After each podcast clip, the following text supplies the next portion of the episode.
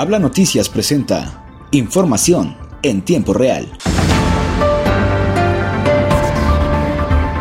En el estado de Coahuila, el gobernador Miguel Ángel Riquelme Solís inauguró la nueva área habitacional Rincón del Marqués, que pertenece al grupo Ruba, donde serán invertidos 150 millones de pesos anuales y representa la generación de 2.000 empleos directos e indirectos.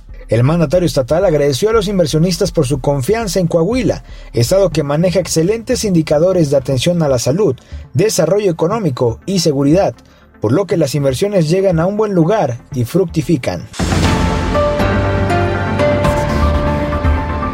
Siguiendo con la información lagunera, según el pronóstico de la Comisión Nacional del Agua y el Servicio Meteorológico Nacional, al día de hoy han ingresado 22 frentes fríos de los 56 que se tienen pronosticados en el territorio nacional.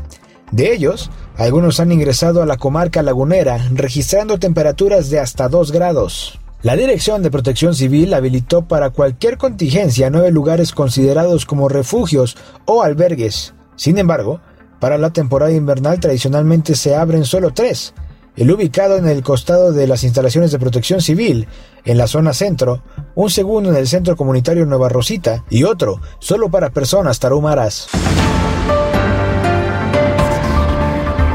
En Saltillo, Coahuila, el alcalde José María Frausto Siller encabezó la instalación del Consejo Municipal de Seguridad Pública, acto en el que se agradeció a la ciudadanía por sumarse a su proyecto de gobierno para mantener a esta ciudad segura. Chema Frausto apuntó que estas acciones forman parte del eje de trabajo, buen gobierno y seguridad para responder a una de las peticiones más sentidas de la población.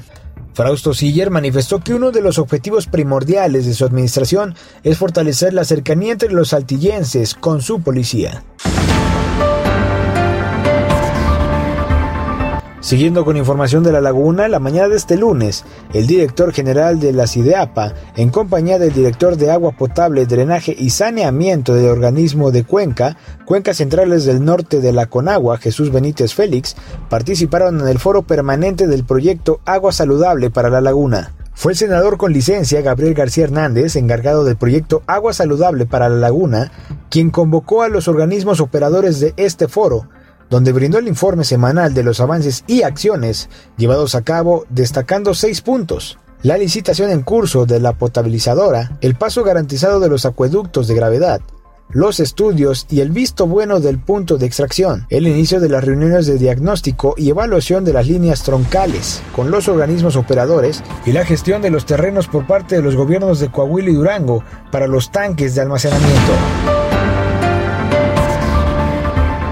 Hasta aquí información en tiempo real, presentado por Habla Noticias. Recuerda, si quieres saber más noticias, visítanos en nuestra página de Facebook y Twitter como el nombre de Habla Noticias. Yo soy Miguel Martínez y nos escuchamos hasta la próxima.